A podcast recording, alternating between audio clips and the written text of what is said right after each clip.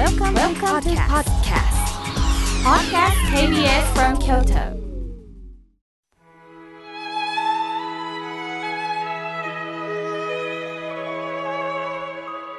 改めまして僧侶の河村明慶です今日の法話のテーマは不安が襲ってきたらについてお話しいたします今日はタロとジロの日愛と希望と勇気の日だそうです。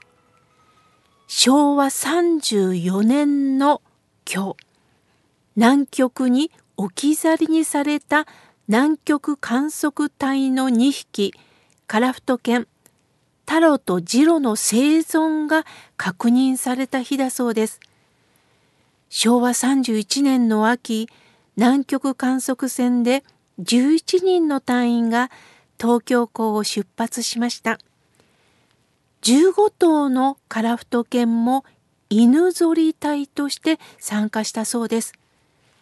昭和33年第二次越冬隊を送り込むため再び南極に向かったのですが厚い氷に阻まれて断念せざるを得なくなりました。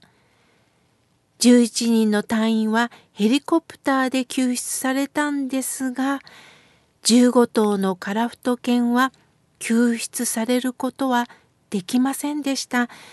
鎖につないだまま氷の上に置き去りにされました。翌昭和34年この日ヘリコプターから2頭の生存を確認したというのです。この事実は南極から流れましてね全世界を愛と希望の勇気に包んだそうですジロは南極で死亡したそうなんですが太郎は5年後に日本に生還して北海道で余生を過ごしたと言われています。さて、もし私たちが災害に巻き込まれ生死をさまようようになったらどうなりますか？過酷な状況の中生還できた人は何を思ってどう過ごしていたんでしょうか？今から5年前だったでしょうか？タイ北部の洞窟に13名が遭難した事故があったのを皆さん覚えておられますか？洞窟の入り口から5キロ近く奥に入った場所で食料はもちろん光のない暗闇で約9日間を遭難された方たちは過ごしていたんです。時期は梅雨です。雨が降れば洞窟内に水が差し込み避難できる場所も限られてきます。また酸素濃度も減少していくのがこの洞窟の怖さなんですね。通常であれば心身ともに衰弱していく可能性が高いのに発見された時は全員健康状態だったというのです。世界中から集まった救助隊の一人が彼らを発見しました。すると一人の少年が、おい洞窟の中で逃げてるうちにイギリスまで来ちゃったぞ。こんなことを他の少年らに言い放ったそうです。もうおかしくなったのか？どうしちゃったんだ？いえいえ、そうではなかったそうです。生死をさまよった恐怖の中でも彼はジョークを言い続けたというのです。この救助隊の一人はイギリス人でした。少年は英語が話せたので彼と会話の中でイギリス人だということを知りイギリスまで来ちゃったとジョークを飛ばしたそうです。何日間も光のない洞窟に遭難してジョークが言える余裕って持てるんでしょうかね彼のユーモアはみんなを不安にさせない心遣いだったというのです。そしてもう一つ彼らは仏教徒でした。僧侶から座禅と呼吸法を学んでいたというのです。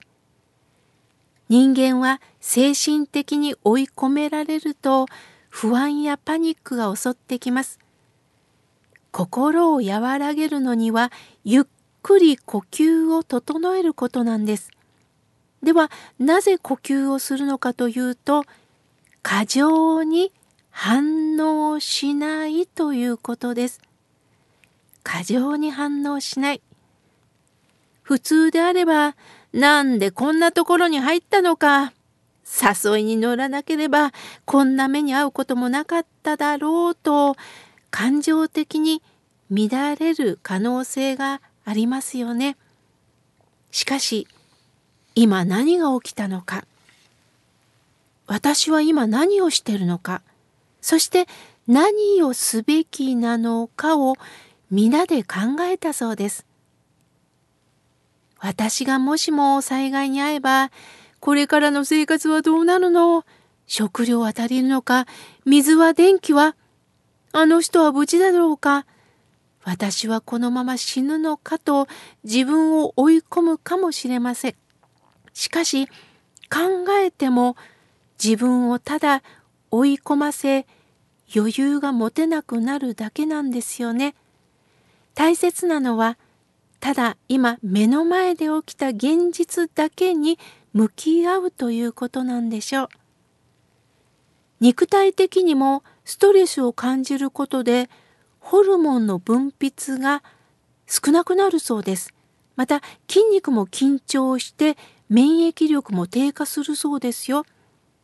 だからこそきっと何か方法があると考えながら生きることが大切なんですね。私は呼吸とは体の声を聞いていくことだと思っています。皆さん呼吸の子想像してください。呼ぶと書きますよね。今体は何を訴えてるのか。イライラした時こそゆっくり座り空気をいただきながら体と会話をしながらゆっくり深呼吸をする。さて、お寺の本堂に入ると落ち着くとおっしゃる方が多いです。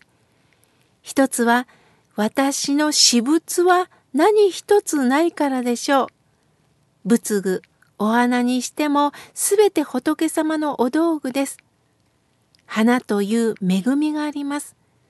これがね、自分の部屋だと、そろそろ電球変えないと、壁のシミどうにかしないと、あ、カレンダー変えてなかった、など、やはり気になりますよね。また、どこかの家にお邪魔すると、人間には煩悩がありますから、いやー、これ欲しいという気持ちが芽生えます。執着も出てきますね。執着とは、物や事柄にとらわれて離れないことを意味す意味する仏教のお言葉です。自分が苦を生み出す原因は物の本当の在り方を知らないことによるんです。